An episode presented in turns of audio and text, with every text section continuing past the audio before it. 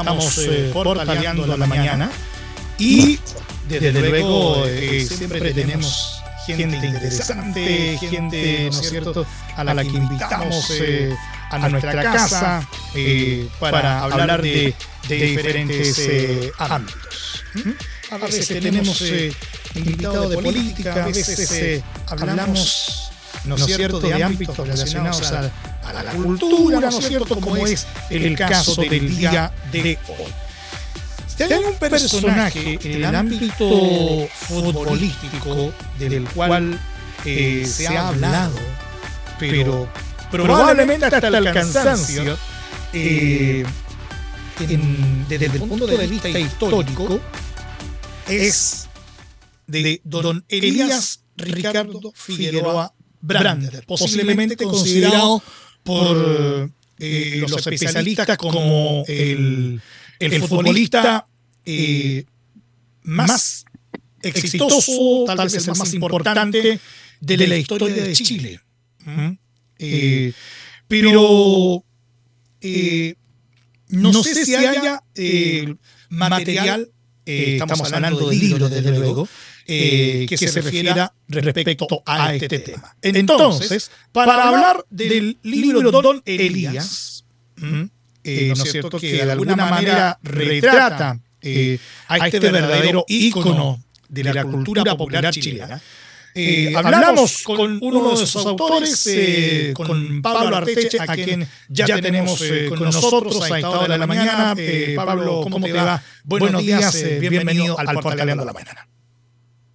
Hola Emilio, muy buenos días a, ti y a todos los que nos están escuchando en Radio Portales. ¿Me escuchas bien? Sí, sí, se, te, escucha, bien, aunque eh, si, te pudiéramos ver eh, sería fantástico. Ah, ya.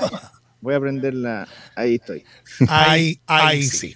para, que, para, la gente que nos ve por el Facebook Live eh, a esta hora de la mañana. Pablo, lo decíamos en, en, la introducción, probablemente Elías Figueroa es la, figura más exitosa, la más importante de la historia del fútbol chileno. ¿Mm? Eh, eh, pero con todo, eh, ¿qué fue lo que te motivó a escribir un libro como este, donde parecía ser que de Don Elías sencillamente se ha dicho prácticamente todo?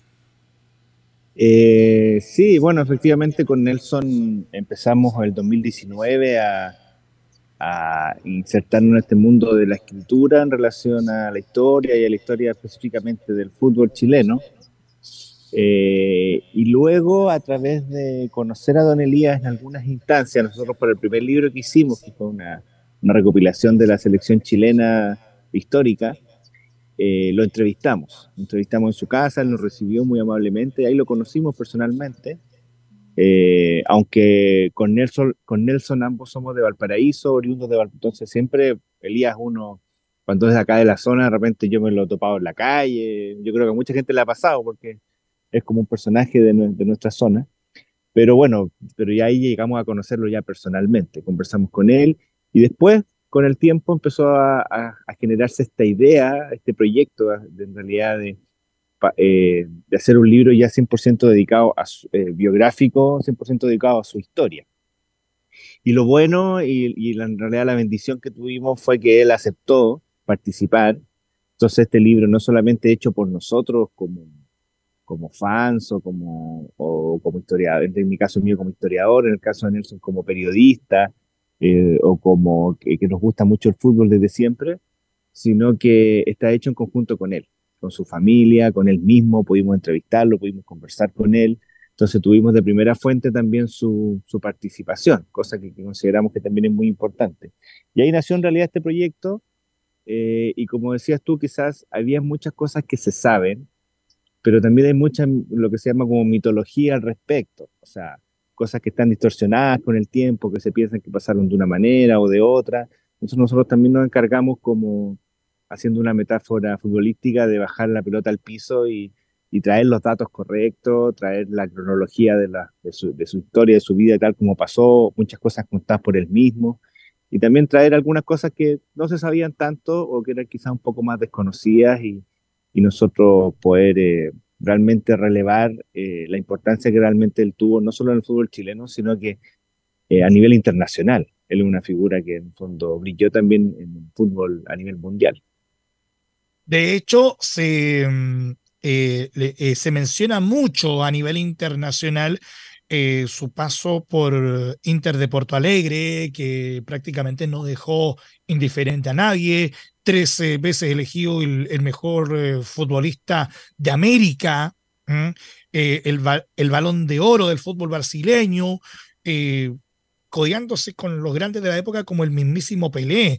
Pero lo que tal vez nadie sabe, por ejemplo, es que tuvo también un breve paso por, por, la Liga de Estados Unidos. E, e, eso llega a ser prácticamente algo novedoso, porque el grueso de la gente considera que el fútbol estadounidense como que empezó a, tener auge en los 90 tras eh, el Mundial de 1994. Claro, bueno, efectivamente, eh, eh, el primero, en la década del 70, hubo una inversión muy grande por parte de, Norteamérica, en este caso Estados Unidos, y Canadá también un poco, de fomentar el, soccer, como le dicen ellos, al fútbol, que era un deporte que para ellos es bastante ajeno y ha costado décadas que en realidad pueda ser popular eh, o tener cierta popularidad en Estados Unidos, que, donde los, deportes más populares son otros. Y ellos vieron en el fútbol ya desde la década del 70 un, nicho también de, como, como muy como la cultura norteamericana, un nicho también muy de negocio, entonces, lo primero que hicieron fue llevarse a Pelé, o sea, los únicos en el mundo que pudieron sacar a Pelé de Brasil, porque Pelé jugó toda su vida en Brasil, fueron los, norteamericanos.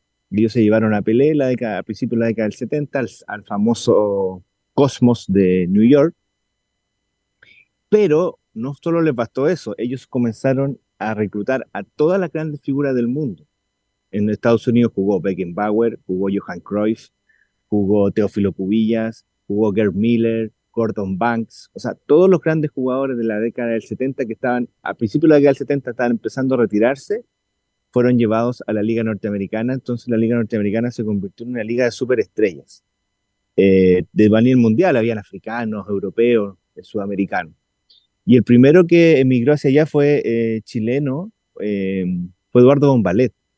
Eduardo Bombalet eh, es contratado por el Strikers de Fort Lauderdale, que está en Florida, cerca de Miami. Y él estuvo un año, y al año siguiente, eh, él que regresa a Chile y Elías Figueroa va, al mismo equipo que donde estuvo Eduardo Bombalet, que fue el Strikers de Fort Lauderdale.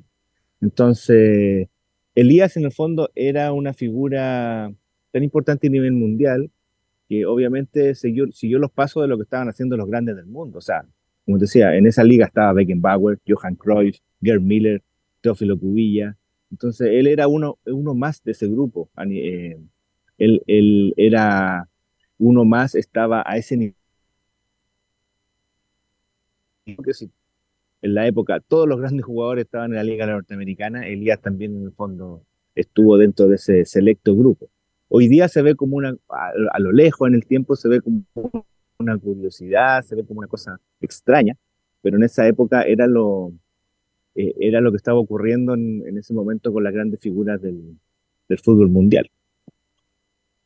Ahora bien, eh, cabe, cabe mencionar, ¿no es cierto?, eh, que cada cierto tiempo sale este debate, sobre todo con tantos futbolistas eh, exitosos que hemos ido teniendo, ¿no es cierto?, en los últimos 30 años a nivel eh, internacional, ¿no es cierto?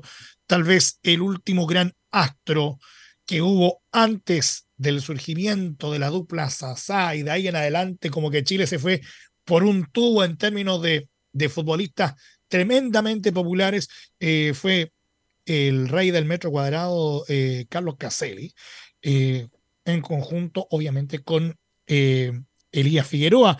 Pero cada cierto tiempo, como que surge este debate, como que, ¿por qué eh, eh, futbolistas de la talla de, ¿no es cierto?, de, del propio Alexis Sánchez, Arturo Vidal, que probablemente han ganado más que Elías Figueroa? ¿Por qué no se les considera de la misma talla? En el fondo, ¿qué es lo que tiene Elías Figueroa que lo hace tan único y que tal vez podría opacar a cualquier astro internacional chileno de la actualidad?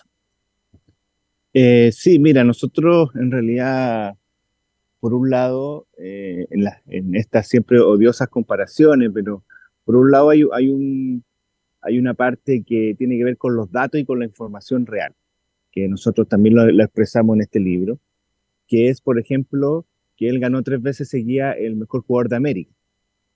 Pero nosotros investigamos ese premio y conversamos con el creador de ese premio, que era el periodista que dirigía el diario El Mundo de Caracas, en Venezuela, que era el que otorgaba ese premio en la década del 70.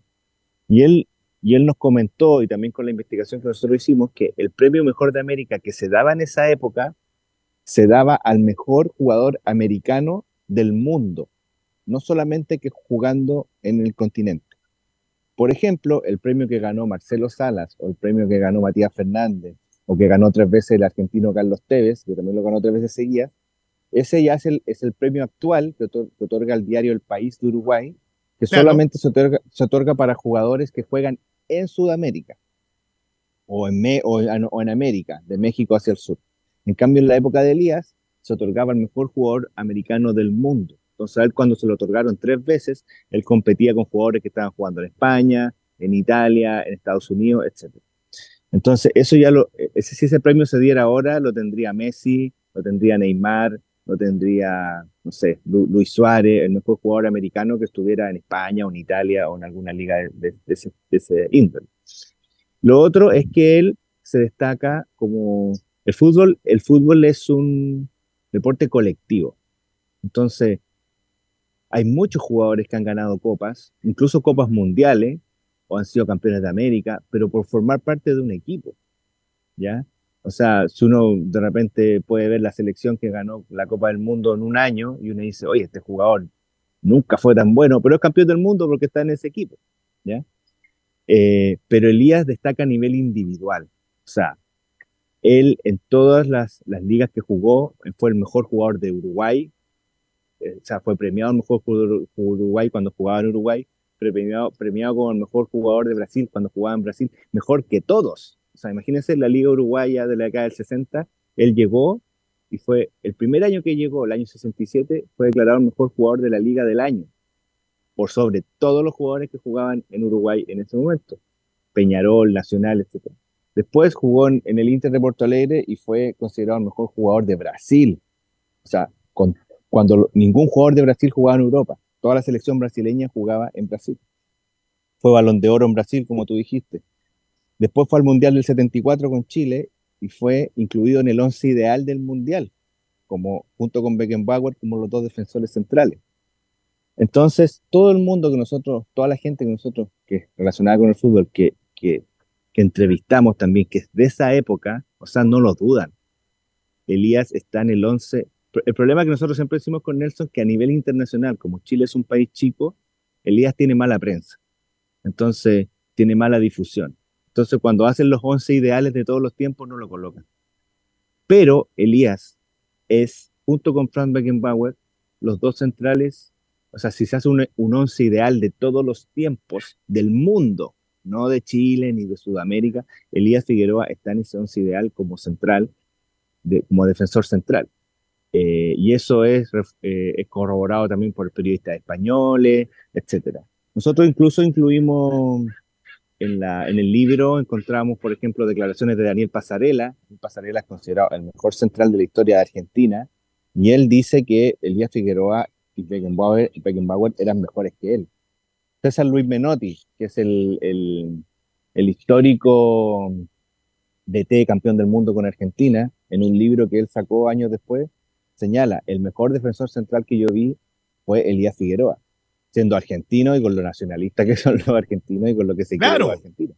Entonces, eh, eh, eh, eso, eso no deja de ser, ¿ah? que, que los propios argentinos que son como, como muy altaneros, a lo mejor, que son lo más futbolizado que hay junto con los brasileños, que consideran al fútbol como una verdadera religión incluso, que, que reconozcan eh, eh, el talento de alguien de la talla de Elías Figueroa eh, no deja de ser y eso es tremendamente importantísimo. En su tiempo, Pelé y Zagalo querían que para el Mundial del 74 Elías jugara por Brasil, porque en esa época la, la normativa FIFA lo permitía. Y Elías se negó a eso. O sea, Elías podría haber jugado un mundial y capaz, capaz de haber sido campeón del mundo con Brasil. Cuando Elías llega a Peñarol el año 67, que él viene de Wander, o sea, el de Wanders pasó a Peñarol, Peñarol era el campeón del mundo.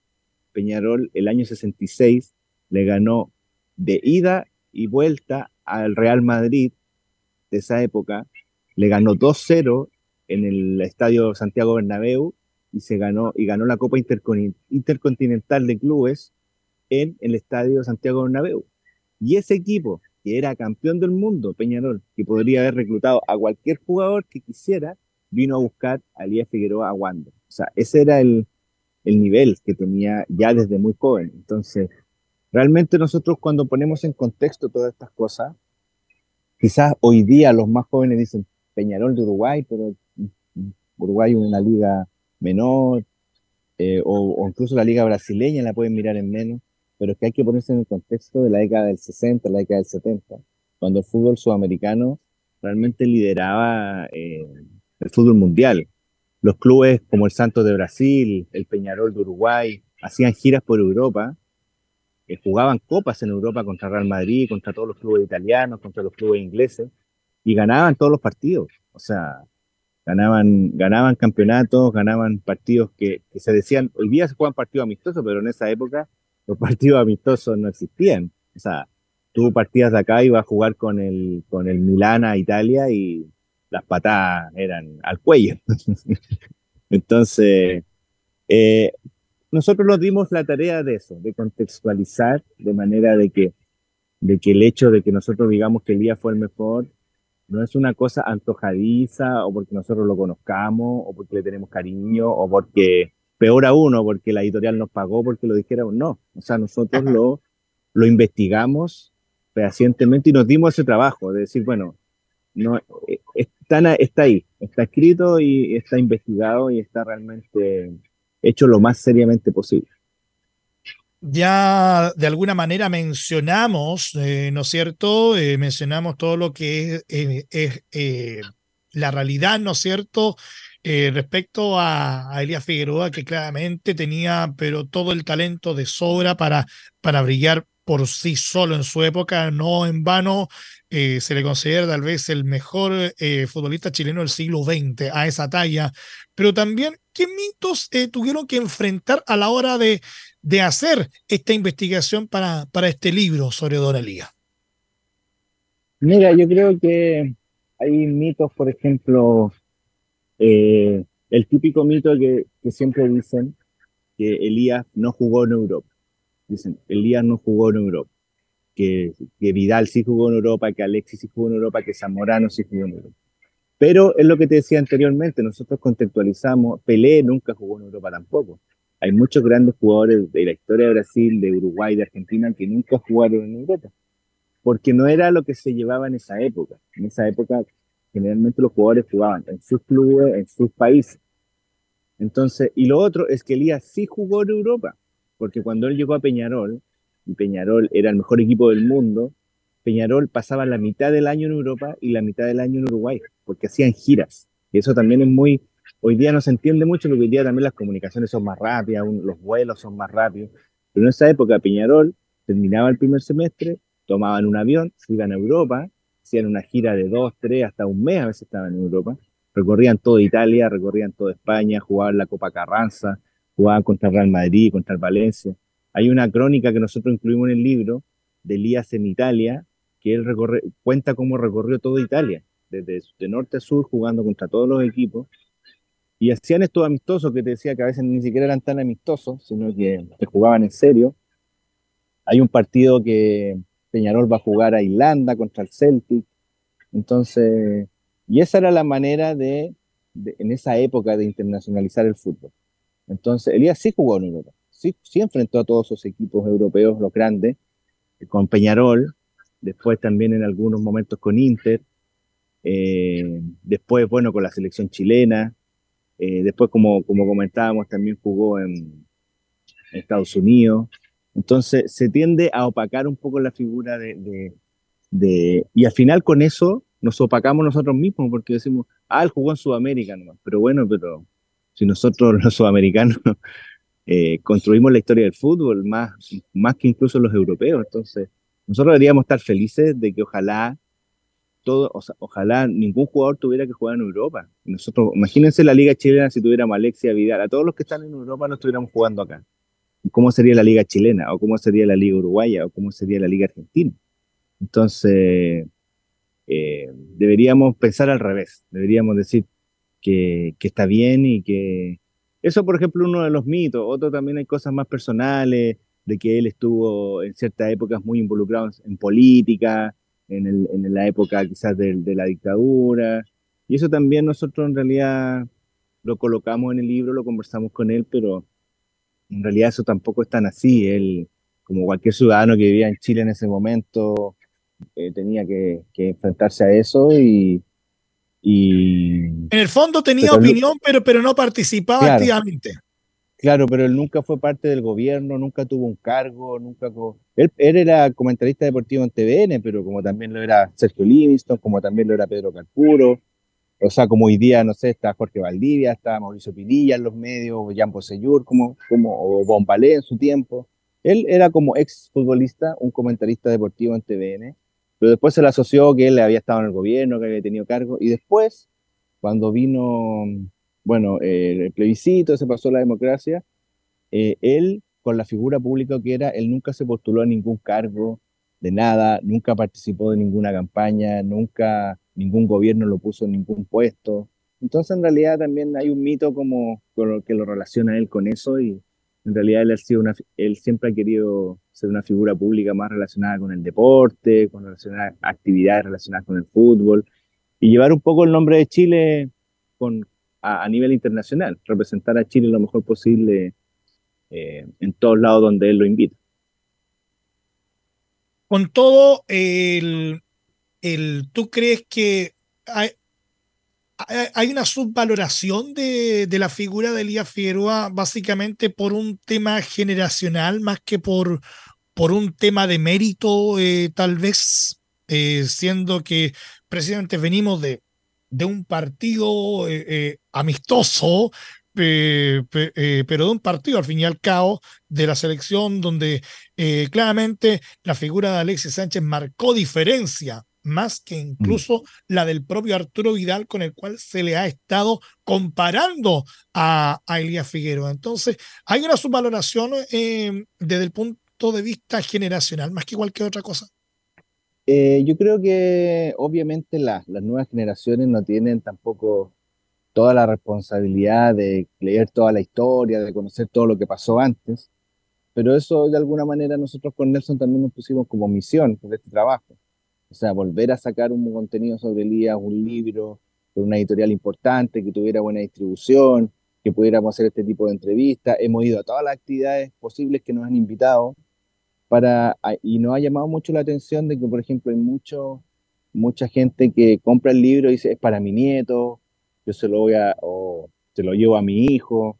O sea, hay mucha gente que en realidad eh, también lo ve como una misión transmitirle a, los, a las nuevas generaciones la, la historia de lo que fue, no solo Elías, sino que en general, nosotros lo llevamos a la cultura chilena en general. O sea, yo creo que ha costado, yo creo que estamos mucho mejor parados que antes pero ha costado mucho que nosotros como chilenos eh, relevemos nuestra, alcemos nuestras propias figuras, nuestra propia cultura, no solo en el deporte, en la música, en el arte, eh, en fondo en todas las distintas expresiones, que realmente digamos, bueno, tenemos esto, la misma la generación dorada, que estuvo en, el, lo más alto, ahora hay algunos que quedan, como dices tú, Alex y Vidal, que todavía están jugando, pero a futuro, cuando miremos en perspectiva, tenemos que seguir diciendo, mira el equipo que tuvimos, lo que lograron ante todas las adversidades contra Brasil, contra Argentina, lograron ser campeones igual.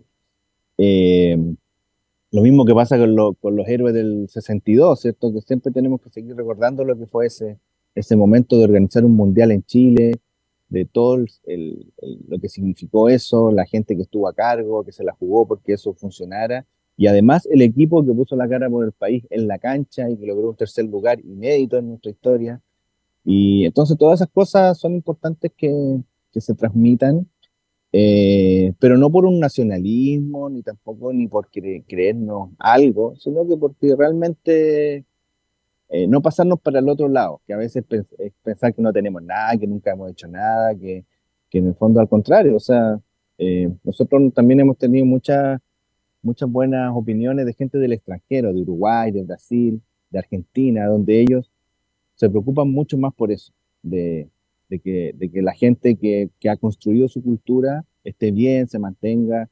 Eh, nosotros tomamos muchos ejemplos de Argentina, o sea, como ellos, sus músicos, sus deportistas, sus escritores, ellos los mantienen en un centro máximo, eh, se preocupan de difundirlos a nivel mundial, o sea, y a veces nosotros como que tenemos culpa de hacerlo. Y tampoco se trata como de, de, Elías por sí mismo, alabarlo a él, sino que porque también en un fondo, un fondo a través de él eh, podemos como difundir un poco la cultura chilena, eh, y lo que hemos logrado también como...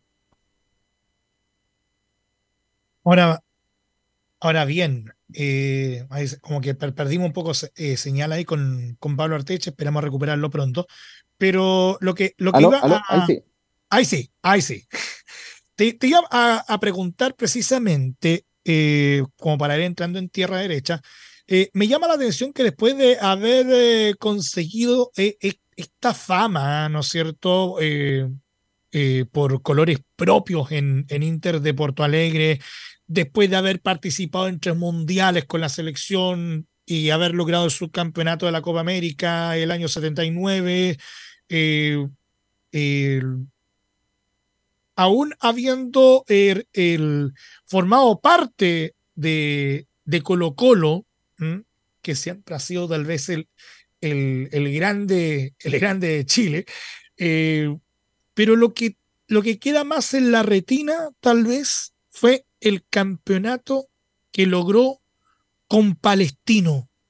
Entonces, si lo, si lo vemos de alguna manera, la figura de Elías Figueroa eh, no deja de verse enaltecida a pesar de haber estado en equipos que hoy día tal vez podríamos ver eh, como más chico comparado con los tres grandes. Estamos hablando de paso por la calera, por Santiago Wanderers, el decano del fútbol chileno, ni más ni menos, eh, e incluso Palestino, con quien obtiene eh, dicho campeonato de 79.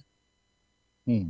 Sí, lo que ocurre es que Elías, eh, el año 76, logra por tercera vez ser el mejor de América y estaba en un nivel alto. O sea, Brasil, obviamente, en el Inter o, el mismo Brasil, nadie quería que se fuera de Brasil tenía el Real Madrid, todos los años quería que ficharlo para que se fuera a España.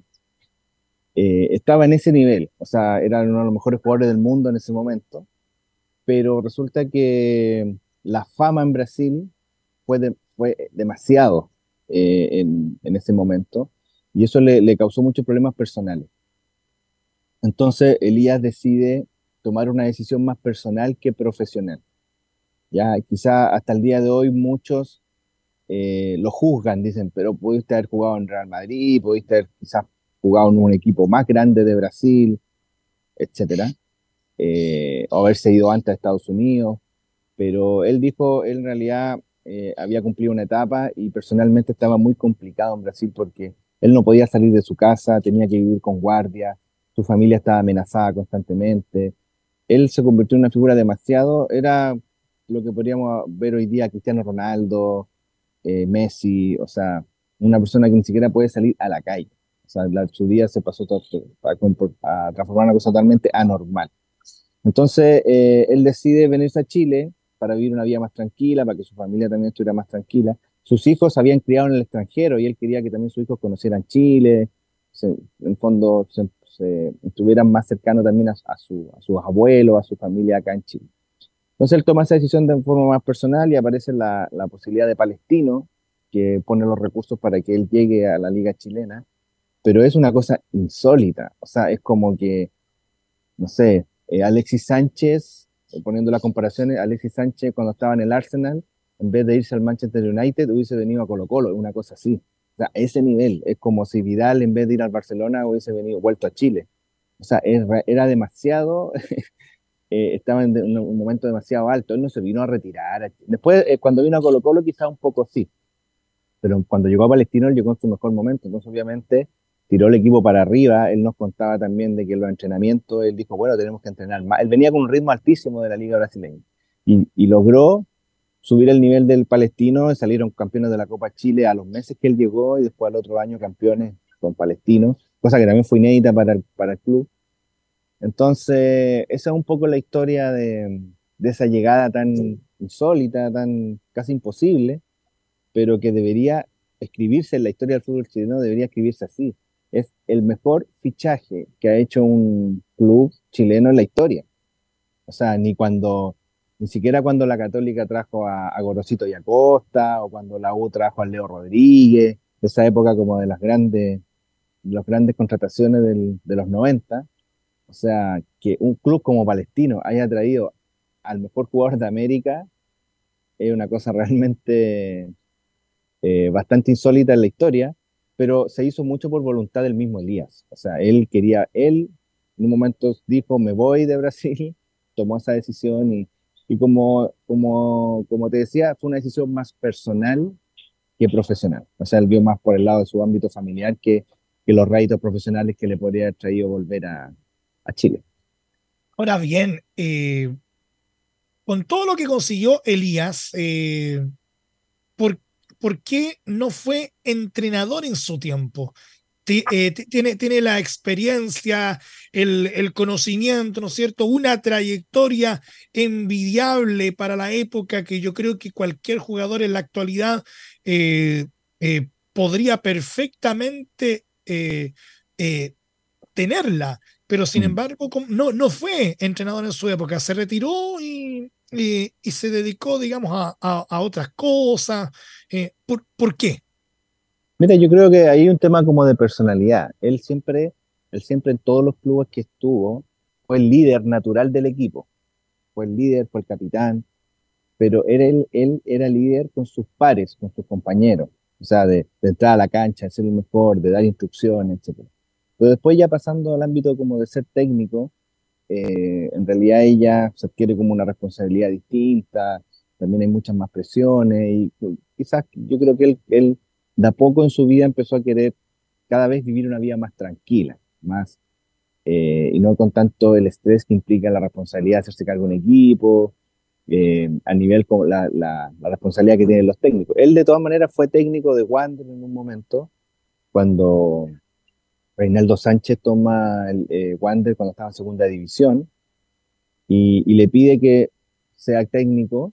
Él, acepta casi, bueno, también por, nostalgia de volver a Wander y toma el equipo un tiempo y, es como el inicio del proceso que después llevó a, Wander a volver a primera y después ser campeón, años después. Fue como, Elías fue como que inició ese proceso como técnico un año. Después estuvo también un tiempo en Palestino. Él como que siempre volvió a los equipos donde había jugado. Eh, porque lo, llamaban, él también asumió Palestino en un momento difícil, pero también estuvo muy poco tiempo. Y después eh, fue, volvió al Inter, Brasil, a hacer una, unos, unos trabajos que hoy día le llaman como gerente deportivo, hacerse cargo un poco como más a nivel gerencial. Y ahí también tuvo que asumir un, un pequeño interinato de técnico, pero efectivamente, como dices tú, nunca fue su, su objetivo dedicarse a eso hacer una carrera en torno a eso él sentía que con lo que había hecho como jugador ya había cumplido 100% con su labor futbolística y nunca se sintió cómodo tampoco en esa posición de, de tener que dirigir un equipo. Entonces, efectivamente, como dices tú, después él se ha dedicado a otras cosas. También tiene una faceta de empresario muy importante que, que mucha gente piensa que, que Elías como retirado empezó como a, a, a dedicarse a eso, pero él cuando era jugador en Peñarol, eso también está en el libro, cuando era jugador en Peñarol tenía una fábrica de zapatos en Montevideo. Entonces él desde muy joven también empezó a, darse cuenta de que, tenía que hacer algo más. Eh, bueno, él estudió leyes, tiene título de periodista, O sea, también siempre una persona mucho más integral. O sea, él siempre supo que el fútbol iba a durar un tiempo y, y que después tenía que tener otras armas en la vida para desenvolverse. Por último, Pablo, eh, y, con, y por supuesto agradeciéndote la disposición eh, para conversar con nosotros en el Portaleando la Mañana. Eh, cae de cajón esta pregunta, pero hay que, hay que plantearla. Con todo lo que hemos conversado acerca de la carrera, la trayectoria profesional de, Elías, el hombre detrás del mito, esta, esta figura enorme que no, no se deja de mencionar. Y yo creo que es, eso es bueno, que eh, en un país donde estamos acostumbrados a rendir homenaje a las personas cuando ya han partido, yo creo que el caso de Elías Figueroa es tan grande que sencillamente eh, debe ser una de las pocas personas a las que se le ha homenajeado en vida. Entonces, eh, la pregunta que te planteo es, ¿cómo crees tú que las nuevas generaciones deberían recordar a Elías Figueroa? Eh, sí, bueno, yo creo que lo de los homenajes en vida lo hemos aprendido los chilenos de a poco en los últimos años. Eh, yo creo que en, una cultura quizás hace algunas décadas atrás nos costaba mucho más reconocer el valor de, lo, de alguien, de los connacionales, como te decía, en todo ámbito, en el arte, en la música. Pero mm, yo creo que para las nuevas generaciones eh, es importante eh, que se hagan trabajos como el que hicimos nosotros. O sea, como esa es una manera importante de acercarlos y, de entender también eh, que para entender un poco lo que, lo que ocurrió en, el pasado, en décadas anteriores, es muy importante, nosotros siempre decimos contextualizar. O sea, si yo eh, no puedo comparar el fútbol de la década del 70 con el que se juega ahora, ¿ya? Y, les, está, y les pasa a todos, les pasa también a, lo está, está pasando con la figura de, ahora por ejemplo Messi, que fue campeón del mundo, etcétera, de alguna manera opaca lo que fue Maradona, entonces en, Argentina, y quizás muchos muchos jóvenes en Argentina, para nosotros impensado, para nosotros también la figura de Maradona es gigante, pero quizás para las generaciones actuales, los niños de ahora o jóvenes de ahora, para ellos es Messi lo más grande, es lo que ellos vieron, es lo que, con lo que en fondo le, eh, vieron a su país el campeón. Entonces, pero ahí está el trabajo que de alguna manera culturalmente se puede ir haciendo a través de libros, a través de documentales, a través de, del, rol que también tiene la prensa, eh, etcétera. Yo creo que todos podemos como colaborar, eh, poner nuestro, nuestro granito de arena. Y no, como digo, y no solamente nosotros, no solamente en el ámbito deportivo, sino que nosotros siempre lo llevamos también con Nelson a un ámbito más general. O sea, tenemos que saber apreciar nuestro arte, nuestra arquitectura, nuestra historia, nuestra música. Eh, y eso es un trabajo que, que, no se va a dar por, por generación espontánea, o sea, no sino que tiene que haber una preocupación de todo, de, de los, también del Estado, eh, preocuparse siempre de ojalá estar financiando proyectos, y de los privados también, pues, o sea, de todo, de todo yo creo que es una responsabilidad compartida y yo creo que las nuevas generaciones creemos nosotros que con este libro algo estamos aportando. Eh, como te decía, nos, nos hemos sorprendido mucho de que, de que a las presentaciones que muchos del libro han llegado jóvenes y también muchos papá con su hijo, abuelo con su nieto o, abuelos que dicen yo lo estoy comprando porque se lo llevo a mi nieto para que conozca esta historia. Entonces vemos que, que de esa manera se, se va traspasando también un poco la, eh, la historia y, la importancia de estos personajes que hemos tenido en, nuestra historia nacional, como el caso de Don Elías. Pablo Arteche, coautor del libro Don Elías, eh, conversando con nosotros en Portaleando la Mañana. Pablo, te agradecemos, ¿no es cierto?, estos minutos que has estado con nosotros. Muchas gracias, Emilio. Saludos a todos. Chao. 11 de la mañana, 29 minutos, 11 y 29. Nos vamos a, una pausa muy, muy cortita y estamos de vuelta y seguimos portaleando la mañana acá en la primera de Chile, uniendo al país de norte a sur. Espérenos que ya